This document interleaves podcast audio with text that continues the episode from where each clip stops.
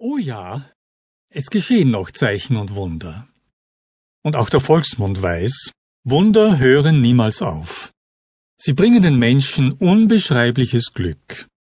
Oder aber unbeschreibliches Unglück. Oder auch beides. September 2010 Das Wunder von Melk jährt sich in Kürze zum fünfzehnten Mal. Und das Wunder von Athen jährte sich heuer sogar schon zum dreißigsten Mal. Ja, das Wunder von Athen.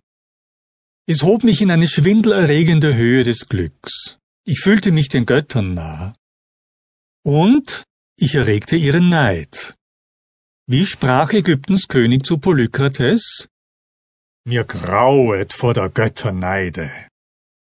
Der Neid der Götter aber stürzte mich in einen solchen Abgrund an Verzweiflung, dass die Erinnerung an dessen Schrecknisse bis heute lebendig geblieben ist. Sie verfolgt mich nach wie vor, Tag für Tag, und beschert mir immer wiederkehrende Albträume. Ein Albtraum. Ich halte meine Geliebte in meinen Armen und juble vor Glück und schwebe mit ihr bis in den siebten Himmel. Plötzlich entgleitet sie meinen Händen und stürzt lautlos in die Tiefe und ich bin förmlich gelähmt vor Entsetzen.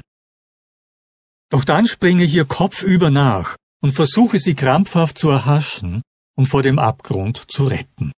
Aber vergeblich. So angestrengt ich ihr auch nachjage, so verzweifelt ich ihr auch nachhetze.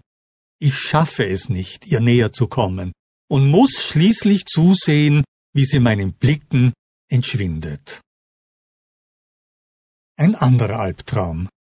Ich kauere in einem ägyptischen Grabgewölbe, über dem Grab meiner Geliebten. Aus meinen Augen schießen Tränen hervor. Mit wachsender Wut rufe ich aus, ihr habt sie vergiftet, ihr Mörderbande, verfluchte. Oh nein, lieber Herr Vogel, Sie irren sich. Vergiften? Sowas tun doch nur die Weiber. Keine arabischen Männer. Aber trösten Sie sich, sie hat den verdienten Lohn bekommen. Und jetzt sind Sie dran. Ich spüre, wie mir etwas Weiches, Ekelerregendes in den Mund gestopft wird und mich in der Kehle würgt. Und spüre, wie mir der Kopf verschnürt wird.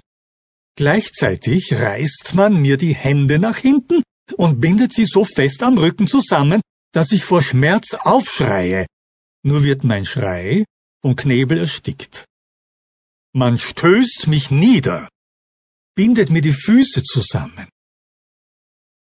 Liebende wünschen doch auch im Tod zusammen zu sein. Diesen Wunsch haben wir euch jetzt erfüllt.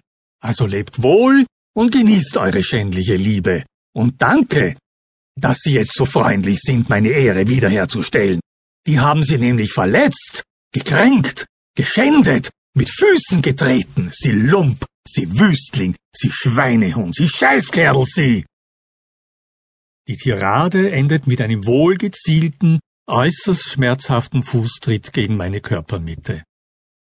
Ich höre, wie die Tür geschlossen, der Riegel vorgeschoben wird und danach Grabesstille, Grabesdunkel. Finsternis legt sich über meine Augen, über meinen Geist.